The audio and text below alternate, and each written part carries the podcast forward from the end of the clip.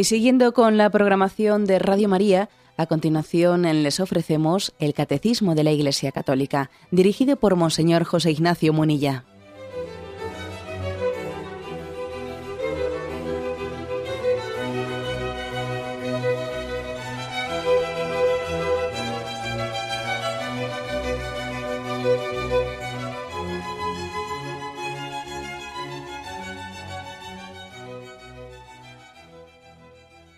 Cordial saludo a, todos los oyentes de Radio María.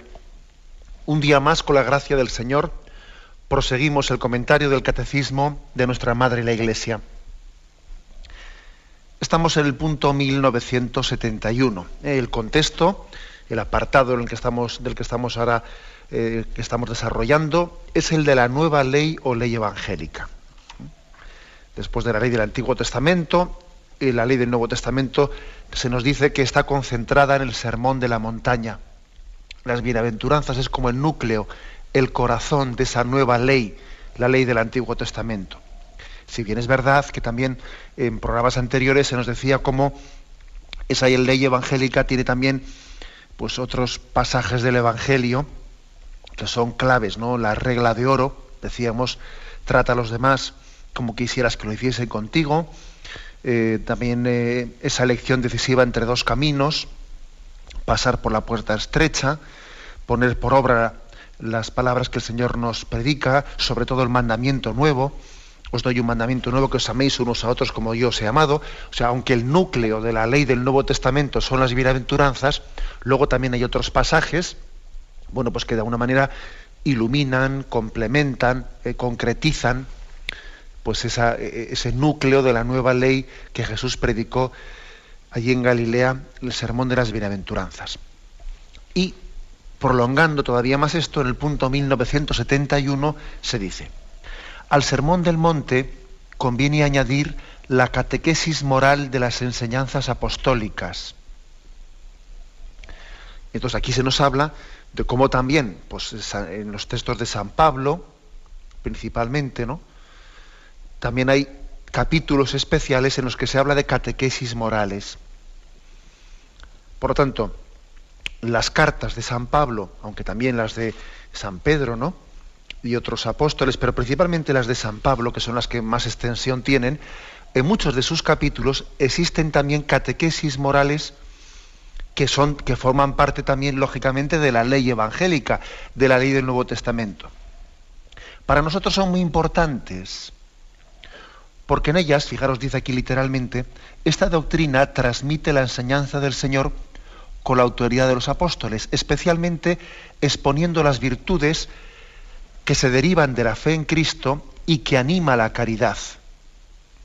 O sea que uno cuando lea a San Pablo, lea a San Pablo, en sus enseñanzas, ve cómo él predica unas virtudes, unas virtudes morales, que se derivan de la fe, y unas virtudes que al mismo tiempo animan la caridad. Luego, para tener una visión plena, una visión de conjunto del sermón de las bienaventuranzas, conviene también ¿eh? echar mano de las cartas de San Pablo, que también están inspiradas, ¿no? son textos también inspirados por el Espíritu Santo, ¿no? y tenemos en ella plena garantía de que son palabra de Dios. Y entonces, ¿qué ocurre? Hombre, que desarrollan más, concretizan más los principios del Sermón de la Montaña.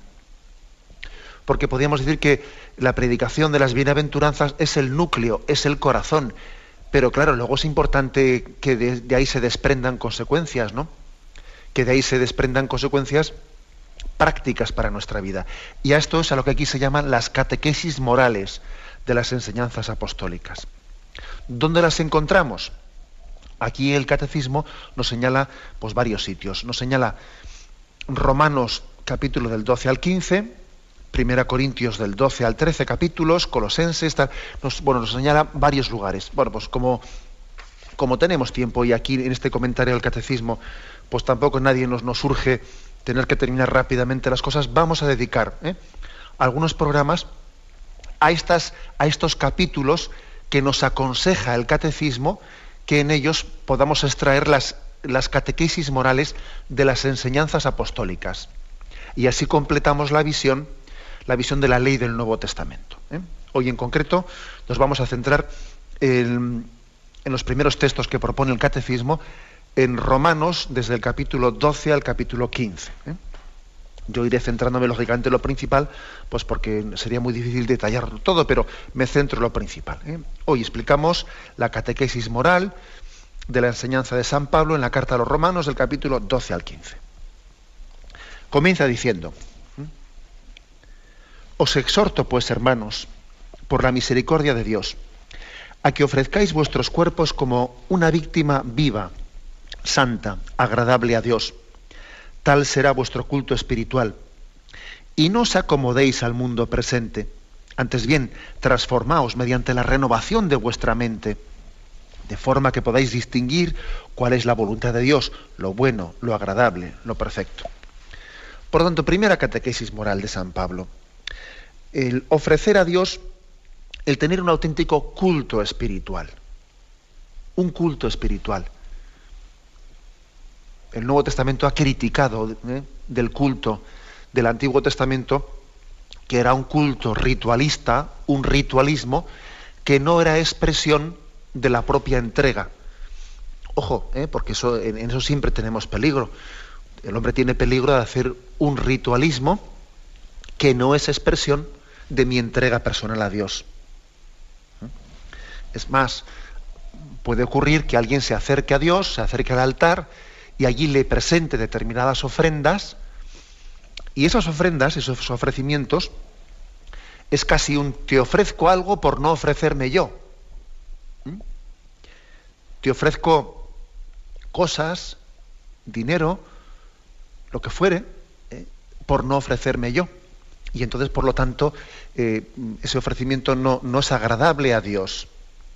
Cuando la Iglesia predica en Cuaresma aquello de que eh, pues, limosna, ayuno y oración, pues esa, esa triple invitación es muy importante que vaya conjuntamente, porque podría ocurrir que alguien dice, limosna, doy algo, pero no me doy yo. Por eso dice, ojo, ojo, limosna pero ayuno también, es decir, tú debes de renunciar a ti mismo para hacer limosna la limosna sin ayuno, la limosna sin sacrificio, puede ser un ofrecer algo por no ofrecerme yo. Y eso no es adecuado. Y al mismo tiempo tiene que estar imbuido de la oración, es decir, de hacerlo buscando la gloria de Dios. Por lo tanto, ese ofrecimiento es muy importante, ofrecerse, ofrecerse uno mismo como una ofrenda agradable a Dios, no ofrecer algo ofrecerme yo con eso que estoy ofreciéndome, ¿no? Con eso que estoy ofreciendo a Dios, perdón. En concreto, aquí San Pablo insiste, el auténtico ofrecimiento es el que comienza por decir, no te acomodes al mundo presente, no te establezcas en él. Dice, no os acomodéis al mundo presente, antes bien, transformaos mediante la renovación de vuestra mente. El primer ofrecimiento que el cristiano tiene que hacer a Dios es el de, de quien lucha por ser de Dios, porque mi corazón sea suyo. Y por lo tanto, yo procuro, procuro no acomodarme a este mundo, no tener la mentalidad de este mundo. Esta es una auténtica batalla que todos nosotros llevamos en nuestro corazón. Una lucha que, que hay, hay, un dilema, un dilema, ¿no? Que es el de o nosotros cristianizamos al mundo, o de lo contrario, el mundo mundanizará al cristianismo.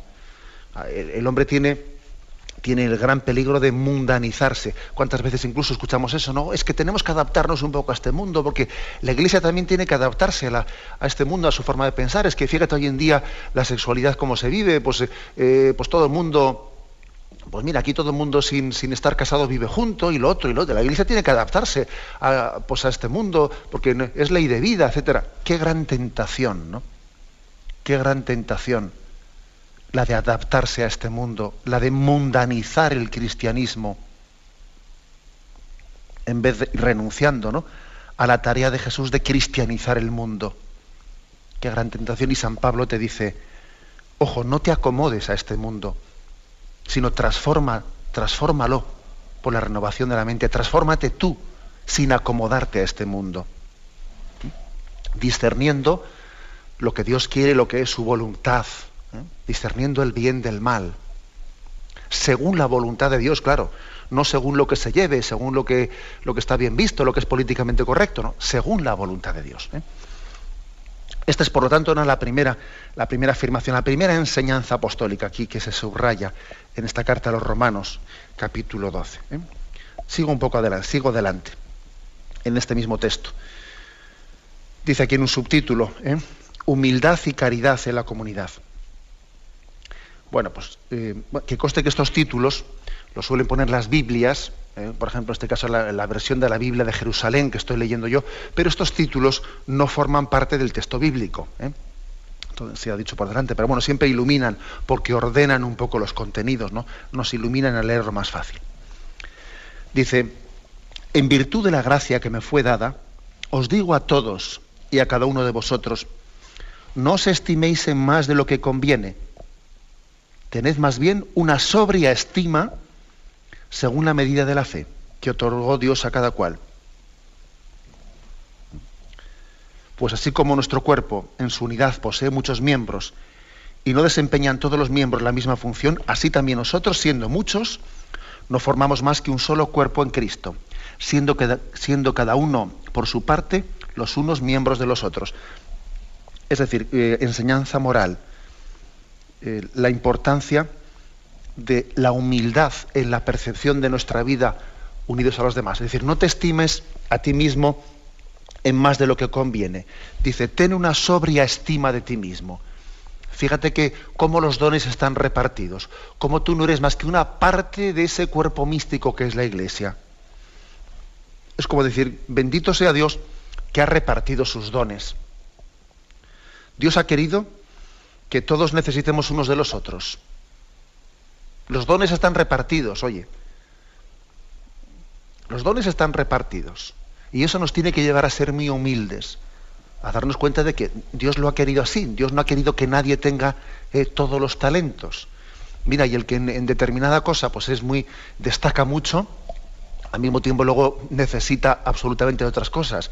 Una persona pues que igual puede ser, yo que sé, pues muy inteligente, muy no sé qué, pero luego mira, pues para la vida concreta, pues resulta que necesita de alguien que, le saque las castañas del fuego en las cuestiones más, más del día a día, ¿eh? y no es capaz de valerse en la comida, en lo otro, en el orden diario, y será muy inteligente, pero luego resulta que las cuestiones, todos necesitamos unos de otros. Dios lo ha querido así.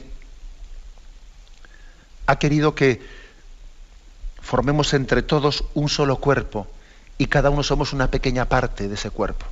Por eso, otra enseñanza moral concreta es la autoestima, sí, pero una autoestima humilde. Dice, tened una sobria estima según la medida de la fe, dice San Pablo. Estimarse, bien, pues porque Dios me quiere, pero no en una concepción que a veces se tiene, ¿no? De alguien que se piensa que es el centro del mundo alguien que se piensa ¿no? que es el ombligo del mundo. Verdaderamente hay, hay pecados como el de la soberbia, ¿no? como el de ese orgullo, el de esa egolatría que repugnan, ¿no? Y tenemos que tener un gran cuidado de ello, ¿no? Dios ha tenido, ha, querido, ¿no? Que el hombre sea preservado de ese pecado, precisamente repartiendo los dones y haciendo que unos necesitemos de los otros. Y termina este, este, mm, este texto de San Pablo termina diciendo lo siguiente, vuestra caridad sea sin fingimiento, detestando el mal, adheriéndoos al bien, amándoos cordialmente los unos a los otros, estimando en más cada uno a los otros, con un celo sin negligencia, con espíritu fervoroso, sirviendo al Señor, con la alegría de la esperanza, constancia en la tribulación, perseverantes en la oración.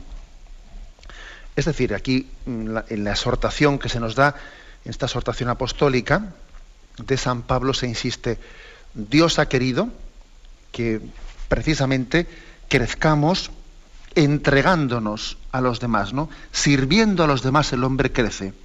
Dice, tener celo sin negligencia, como si tú estuvieses sirviendo a Dios, con el mismo cariño que servirías la comida a Jesús si un día viniese a tu casa, con ese mismo cariño tú sirves a los demás, con alegría. siendo constante y perseverante en la tribulación, ¿no? Es decir, servirnos unos a otros como si estuviésemos sirviendo a Dios. ¿eh? Esto forma parte también ¿eh? de, esa, de esa vocación a la caridad y a la humildad en la que Dios nos ha creado. Tenemos un momento de reflexión y continuamos enseguida.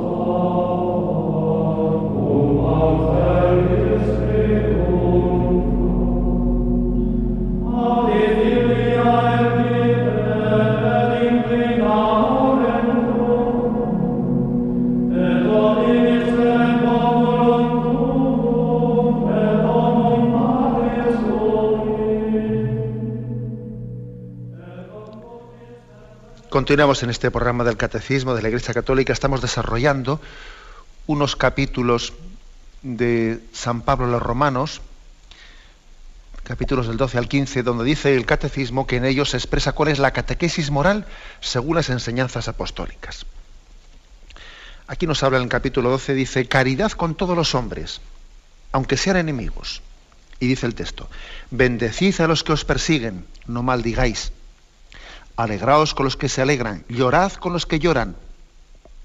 Tened un mismo sentir unos para con los otros, sin complaceros en la altivez, atraídos más bien por lo humilde. No os complazcáis en vuestra propia soberbia, sin devolver a nadie mal por mal, procurando el bien ante todos los hombres. En lo posible y en cuanto de vosotros dependa, en paz con todos los hombres, no tomando la justicia por cuenta propia queridos amigos, dejad lugar a la cólera, pues dice el Evangelio, mía es la venganza, yo daré el pago merecido, dice el Señor. Antes al contrario, si tu enemigo tiene hambre, dale de comer, y si tiene sed, dale de beber. Haciéndolo así, amonestarás, perdón, haciéndolo así, amontonarás ascuas sobre sobre su cabeza. No te dejes vencer por el mal, antes bien vence al mal con la fuerza del bien. Eh, de, este, de este pasaje, sobre todo hay que subrayar pues estas frases que son lapidarias, ¿no? Frases de oro. Bendecid a los que os persigan, no maldigáis. No te dejes vencer por el mal, no devuelvas al mal con el mal. Enseñanza apostólica.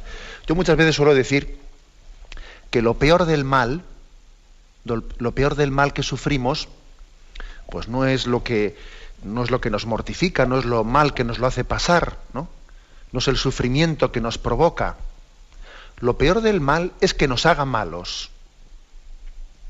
Eso sería lo peor. Una cosa es que el mal te mortifique y que te haga sufrir, que tú seas víctima del mal.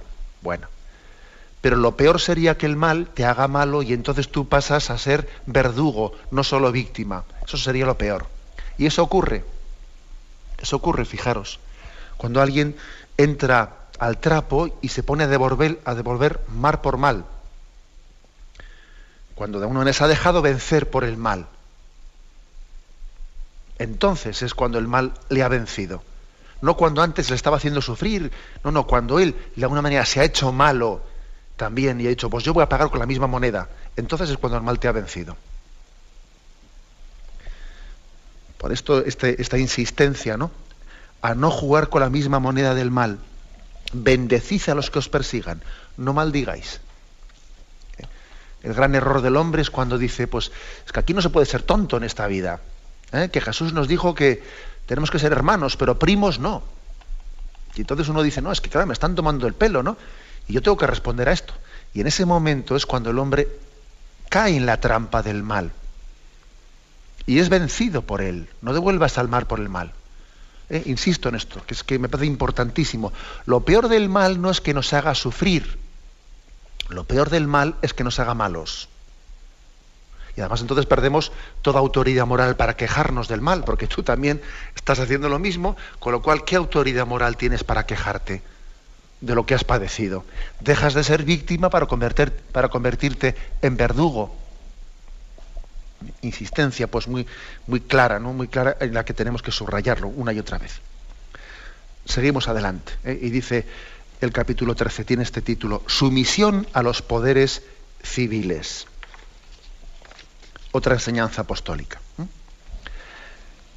Sométanse todos a las autoridades constituidas, pues no hay autoridad que no provenga de Dios, y las que existen por Dios han sido constituidas. De modo que quien se opone a la autoridad se revela contra el poder divino, y los rebeldes se atraerán sobre sí mismos la condenación. En efecto, los magistrados no son de temer cuando se obra el bien, sino cuando se obra el mal. ¿Quieres no temer a la autoridad? Obra el bien y obtendrás de ella elogios. Pues es para ti un servidor de Dios para el bien. Pero si obras el mal, teme, pues no en vano lleva espada, pues es un servidor de Dios para hacer justicia y castigar al que obra el mal. Por tanto, es preciso someterse, no solo por temor al castigo, sino también en conciencia. Por eso, precisamente, pagáis los impuestos, porque son funcionarios de Dios, ocupados asiduamente en este oficio. Dad a cada cual lo que se le debe, a quien impuestos, impuestos, a quien tributo, tributo, a quien respeto, respeto, a quien honor, honor. Impresionante ese texto, he leído eh, pues, hoy en día y entre nosotros, cuando San Pablo habla de la importancia de tener sumisión a los poderes civiles. Es impresionante, porque precisamente ¿no? cuando se, nos acusa, a los católicos se le acusa a la Iglesia Católica de no aceptar, ¿eh? de no aceptar el sistema democrático, de no aceptar la Constitución, etcétera, ¿no? dice, no, pero hombre, claro, y esas acusaciones se le hacen por el hecho de que la Iglesia, pues, mm, haga oír su voz de predicación moral en la que también denuncia, ¿no? Denuncia las corruptelas y las corrupciones que a veces pues, eh, ocurren y están ocurriendo, ¿no? Pues, eh, pues en las leyes injustas, etcétera. Y como cuando la Iglesia hace una denuncia moral contra unas leyes injustas, pues por ejemplo, ¿no? imaginaos las leyes que no respetan la vida desde el momento de la concepción, que permiten la clonación humana, que permiten la destrucción de embriones, pues lógicamente la Iglesia hace oír su voz, ¿no? Su voz de denuncia moral, ¿no? Clamando contra esas barbaridades, ¿no? Y entonces se interpreta y se dice, claro, es que la Iglesia no respeta la democracia, la Iglesia, que la Iglesia no, no respeta la democracia. El cristianismo dice claramente, ¿no? Que tenemos que tener, dice aquí, acatamiento, acatamiento a los poderes civiles, reconocimiento también de que ellos tienen una autoridad delegada de Dios. Fijaros bien que aquí se llegan a utilizar, a utilizar términos en el sentido de que son funcionarios de Dios. Esas autoridades son funcionarios de Dios. ¿qué, ¿qué, sentido de acatamiento tan grande existe por parte del cristianismo hacia las autoridades pues legítimamente constituidas? Vemos hasta nuestro sentido religioso nos ayuda ¿eh? a aceptar ¿eh? también un, pues un, un orden legal aun cuando podamos considerar que en él hay muchas cosas injustas y las tenemos que denunciar también, ¿no? con, eh, ejercitando esa misión profética que tiene la Iglesia. Tenemos que denunciarlas y al mismo tiempo, sin embargo, luego tener un acatamiento grande, un acatamiento, dice incluso una sumisión a los poderes civiles. O sea que es totalmente falso, ¿no? Es totalmente falso. Esa, esa supuesta no, eh, que la Iglesia no, no, está, no se somete, no acepta la democracia, está fuera de ella, totalmente falso. Incluso tenemos hasta argumentos religiosos para entender que tenemos que tener eh, un acatamiento un reconocimiento, un sentido de obediencia, que lo tenemos, un sentido de obediencia religiosa, ¿no? hacia las autoridades, sin que eso quite para nada nuestra libertad de la predicación y la denuncia profética también de las injusticias que se cometen. Algunos piensan, ¿no? Pues que la Iglesia en una sociedad democrática debería desaparecer. Me hacía gracia escuchar, ¿no? Pues en una entrega, entrega de esas de premios Goya, ver allí que, salía un artista que, vamos, que no lo habíamos conocido hasta que salía ahí, un artista diciendo que, haciendo votos para que la conferencia episcopal desapareciese. Pues nosotros, sin embargo, no devolvemos al mal con el mal. Nosotros no decimos, pues que desaparezcan los que han hecho esas leyes. No, que va, no decimos eso. Más bien, eh, reconocemos su autoridad, más bien nos predicamos a nosotros mismos que al mismo tiempo que tenemos capacidad de crítica profética, al mismo tiempo mm, respetamos, reconocemos una autoridad, somos humildes ante ella, en nuestra forma de hablar también tenemos que, dice aquí, ¿eh? es lo que dice San Pablo, dad a cada uno lo que se debe, a quien impuestos, impuestos, a quien tributo, tributo, a quien respeto, respeto, a quien honor, honor. Nosotros no devolvemos al mal con el mal. Y si uno sale por ahí diciendo una tontería de ese estilo, ¿no? Que desaparezca la iglesia, que desaparezca no sé qué, nosotros no devolvemos a, esa, pues a esa mm, teoría perversa, no la devolvemos con la misma moneda, sino que reconocemos la importancia de los poderes civiles y vemos también en ellos incluso una delegación de la autoridad de Dios. He aquí, por lo tanto, ¿no?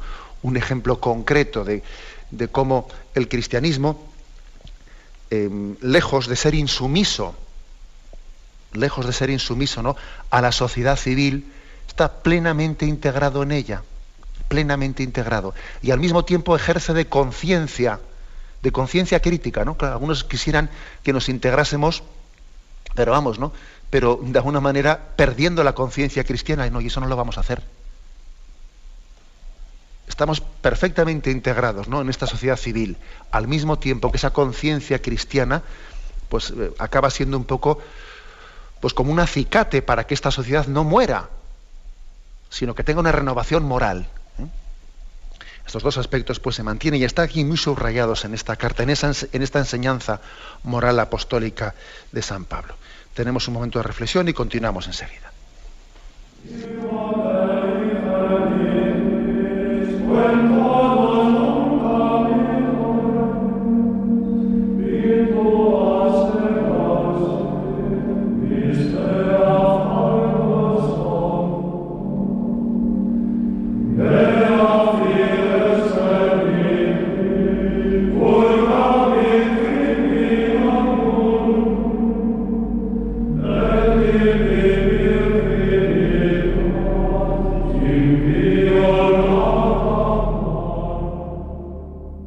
Continuamos en esta edición del Catecismo de la Iglesia Católica comentando, dentro del contexto del punto 1971, algunos textos de las catequesis morales de las enseñanzas apostólicas. En concreto, estamos en el, capítulo 13 eh, de la Carta a los Romanos, que nos propone el Catecismo. Y habla, a partir del versículo 11, dice de cristiano hijo de la luz. Y esto teniendo en cuenta el momento en que vivimos, porque es ya hora de levantarnos del sueño, que la salvación está más cerca de nosotros que cuando abrazamos la fe. La noche está avanzada, el día se avecina. Despojémonos, pues, de las obras de las tinieblas y revistámonos de las armas de la luz. Como en pleno día, procedamos con decoro, nada de comilonas y borracheras, nada de lujurias y desenfrenos, nada de rivalidades y envidias. Revestíos más bien del Señor Jesucristo y no os preocupéis de la carne para satisfacer sus concupiscencias. Pues dentro de la catequesis, de la catequesis moral, de estas enseñanzas apostólicas, aquí se insiste mucho en que los hijos de la luz no se deben dejar arrastrar por la carne. Nada de dice aquí, comilonas, borracheras, lujurias, desenfrenos, rivalidades, envidias, no, no dejarse arrastrar por la carnalidad, no vivir carnalmente. Acordaros de cómo tradicionalmente ¿no? la doctrina católica decía que tres son los enemigos de la vida espiritual, mundo, demonio y carne. Y bueno, pues especialmente los pecados que hacen referencia ¿no? a la carne, pues son aquellos que, en los que el hombre ha dejado de ejercitar, ¿eh? ha dejado de ejercitar una mortificación interior. Por eso dice aquí, revestíos más bien de Jesucristo y no os preocupéis de la carne para satisfacer vuestras concupiscencias. Es decir, que tenemos que ejercitar la renuncia ¿no? y la mortificación de la carne. Es un principio básico. ¿no? Quien no sabe decir que no a su apetencia, quien no sabe decir que no, ¿no? Pues a, muchos impulsos de sus pasiones, quien no sabe mortificarse, no dejará que la vida nueva de Cristo viva en él. ¿Mm? Mortificarse es morir al hombre viejo, para que viva en ti Cristo. Por lo tanto, eh, ha ocurrido que la palabra mortificación, pues bueno, pues eh, se ha, llegado a resultar antipática y parece que la palabra mortificación, pues es de, del Antiguo Testamento, ¿no? Es de antes del concilio, se dice, ¿no? Antes del concilio, pero hombre, a ver si nos pensamos que ciertos principios caducan. Hay ciertos principios que no pueden caducar. Si no existe mortificación en nuestra vida, Cristo no puede vivir en nosotros porque somos arrastrados por la carne. Eh, dice San Pablo también en la carta a los colosenses, si habéis resucitado con Cristo, buscad los bienes de allá arriba, donde está Cristo resucitado. No vivas carnalmente, tienes que tener una vida resucitada. Si tú has resucitado con Cristo, no puedes estar viviendo carnalmente, porque entonces Cristo no ha resucitado en ti. Tú no, le has permitido que Él resucite en ti, porque vives carnalmente. Para vivir carnalmente no, no hacía falta que Cristo muriese y resucitase. Por lo tanto, otro aspecto de esta predicación moral de las enseñanzas apostólicas, vivir espiritualmente, no carnalmente. Y un paso más. Nos metemos en el capítulo 14 y en el 15. Con esto vamos a terminar ¿no? esta primera, eh, primer texto que nos invitaba el el punto 1971 hacer, el de Romanos 12, 15, y en el capítulo 14, 15 trata del tema de la caridad con los débiles. La caridad con los débiles. ¿A qué se refiere esto? Bueno, el contexto de San Pablo, el contexto en el que San Pablo habla, es que, bueno, allí existía un debate, un debate de que los cristianos no tenían, no estaban sujetos a, pues, a tan, esas concepciones judías según las cuales pues, existían animales eh, puros e impuros, según las cuales no se podía comer determinados, eh, comer la sangre de los animales, pues porque era, una, era todo un, un, ritualismo del Antiguo Testamento, que claro, que a los judíos que se hacían cristianos les costaba mucho abandonar eso, porque claro, eso formaba parte de las tradiciones en sus familias, claro, nunca habían comido pues, de, determinadas eh, pues, animales, eh, que si la sangre de los animales, etcétera, y entonces cuando se hacían cristianos, muchos de ellos tenían unas costumbres, digamos así un poco eh, judaizantes, que les costaba mucho abandonar, o se seguían eh, circuncidando, se seguían circuncidando, es decir, se hacían cristianos, pero como digamos tenían una conciencia un poco débil, un poco débil, no se atrevían a romper con ciertas costumbres del Antiguo Testamento. Sin embargo, había otros cristianos más fuertes, con las ideas más claras, más claras, que entendían que eh, si estamos adheridos a Cristo, pues ya no tiene sentido estar ahí distinguiendo entre que este animal es puro y es impuro, sino que todo lo que Dios ha hecho es puro, etc. Y claro, y entonces el conflicto era cómo tratar cómo tratar estos cristianos que tenían ideas más claras, ¿no?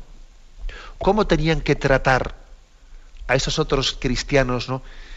Que tenían las ideas menos claras, que como habían sido judíos, pues no se atrevían a romper con sus tradiciones anteriores judías y más o menos, aunque se habían hecho cristianos, seguían con esas tradiciones. ¿Cómo tratar unos a otros, no? ¿Cómo tratarles? ¿Tratarles con dureza, hacer, ridiculizándoles un poco, o tratarles de otra manera? Y fijaros cuál es un poco la solución que da San Pablo, eh, que es muy, muy hermosa y muy aplicable a nuestros días para muchas cosas, ¿no? Luego haremos alguna aplicación concreta. Dice, dejemos por tanto de juzgarnos los unos a los otros. Juzgad más bien que no se debe poner tropiezo o escándalo a los hermanos. Mira, no los escandalices. No te metas con ellos, sino tú ayúdales a crecer, pero no, no les escandalices. Bien sé y estoy persuadido de ello en el Señor Jesús, que nada hay de suyo impuro, a no ser el que juzga que algo es impuro, para ese sí lo hay. Él dice, los alimentos ninguno son impuros, ¿no? Para nosotros los cristianos, si ese se piensa que es impuro lo que está comiendo, para él sí será impuro, pero nosotros sabemos que en sí no lo es. Cualquier alimento es bueno. Ahora bien, si por un alimento tu hermano se entristece, tú no procedes ya según la caridad. Que por tu comida no destruyas aquel por quien murió Cristo. Fijaros lo que dice San Pablo. Oye, pero tú por un motivo de comer esto, comer lo otro, no estás escandalizando al otro, que al fin y al cabo esa persona pues es, es un hijo de Dios, y tú ten paciencia con él, ten paciencia y adáptate un poco a su capacidad de entender. Y si cuando vas a comer con él, pues mira, pues necesitas también para no escandalizarle, pues también no comer esto o lo otro, porque así él no se sienta escandalizado, ten paciencia con él, ¿no? Y continúa diciendo, por tanto, no expongáis a la maledicencia vuestro privilegio, que el reino de Dios no es comida ni bebida, sino justicia, paz y gozo en el Espíritu Santo. Procurad, por tanto, lo que fomente la paz y la mutua edificación. Aquí, por lo tanto, dice, mira, por encima, por encima de todo, lo importante es eh, la caridad y la paciencia que tenemos que tener con los demás que en algo todavía ellos no tienen las ideas claras, bien, pero ten paciencia. En vez de ridiculizarle, en vez de hacerle entender pues, que es una persona débil, que tal, que cual, no, ten paciencia con él y ayúdale a crecer. Acompáñale. Esto puede tener entre nosotros también muchas aplicaciones, ¿eh?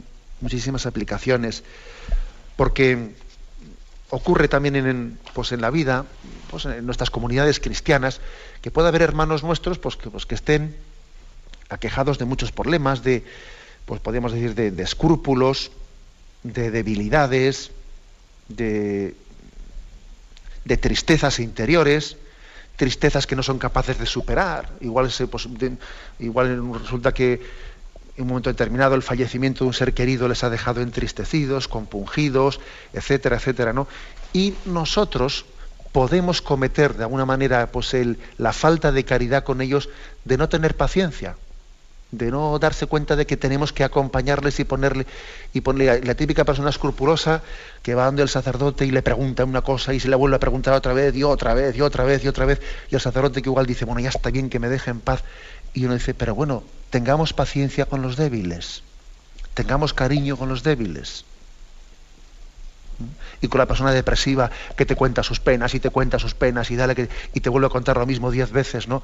Y uno tiende, tiende por lo tanto a, a impacientarse. Y fijaros lo que dice aquí. Nosotros los fuertes debemos sobrellevar las flaquezas de los débiles y no buscar nuestro propio agrado. Estoy leyendo Romanos 15 que cada uno de nosotros trate de agradar a su prójimo para el bien, buscando su edificación. Pues tampoco Cristo buscó su propio agrado.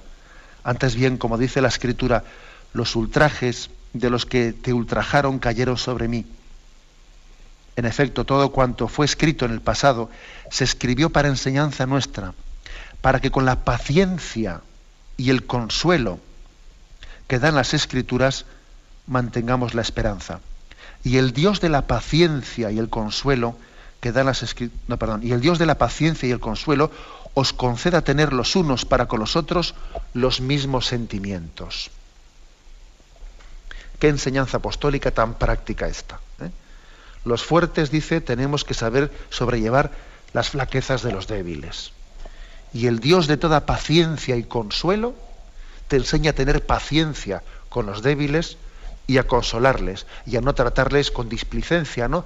A no, a no transmitirles que, te están incomodando, que te están incomodando y, y, no, Señor, y a concederles lo mejor de tu tiempo a los más débiles, ¿eh? a los más débiles, a concederles tu tiempo, tu tiempo central, no si, no si me sobra algo a ver si les atiendo, no, no, tu tiempo central para los débiles.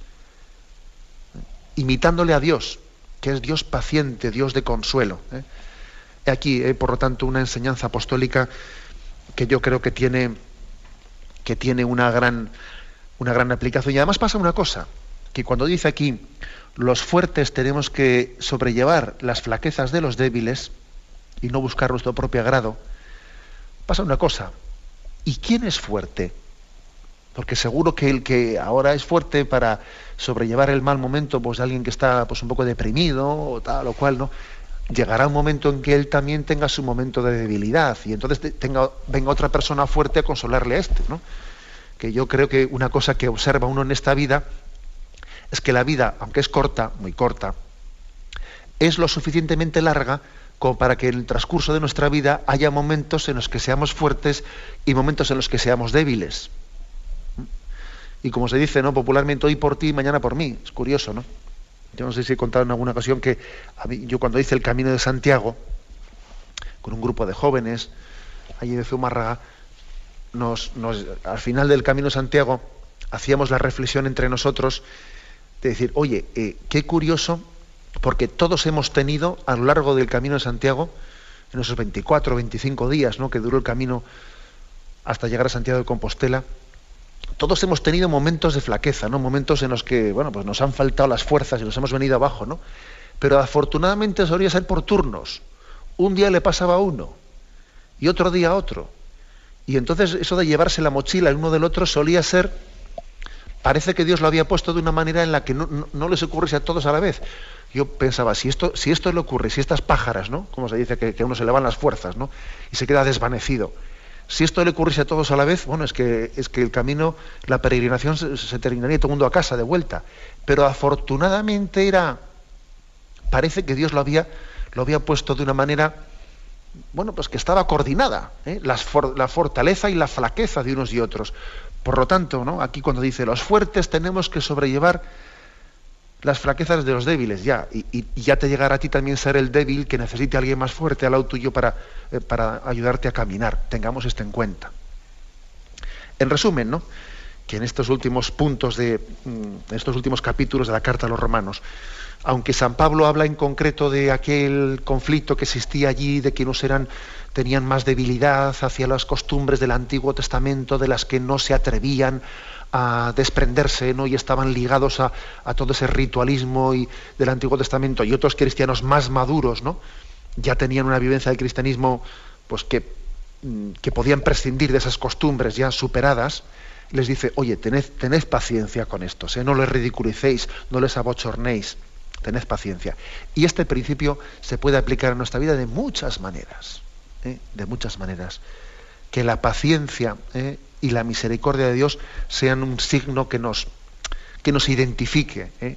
ante los demás. No, no utilicemos nunca ¿no? el ser firmes y fuertes en la fe para apabullar a nadie, para aplastar a nadie. ¿Mm? Mira, no.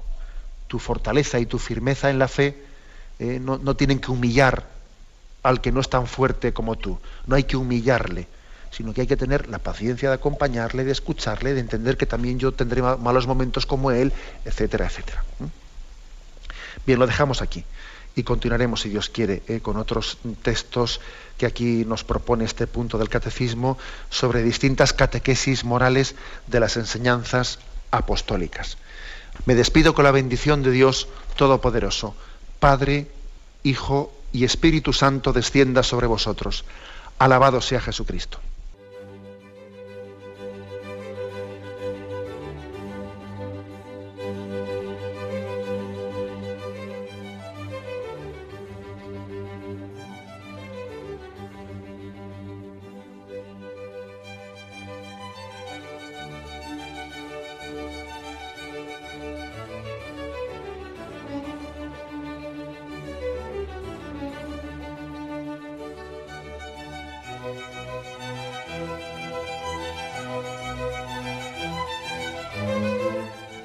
Han podido escuchar en Radio María el Catecismo de la Iglesia Católica, dirigido por Monseñor José Ignacio Munilla.